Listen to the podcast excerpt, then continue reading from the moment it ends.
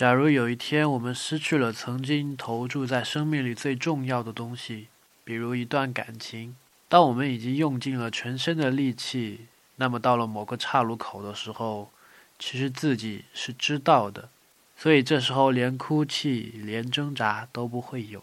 人呢会进入一种发呆的模式，然后在某个瞬间会有一个新的看见。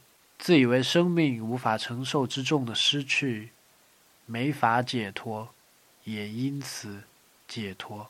于是人会一下子松下来，心里那些空落落的地方，可以让更鲜艳、更温暖的东西照进来了。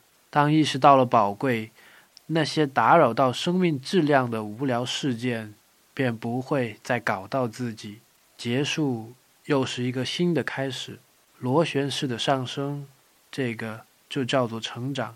谢谢你陪我玩耍的大贵人。今天输入英文字母 V，送你们一首歌曲。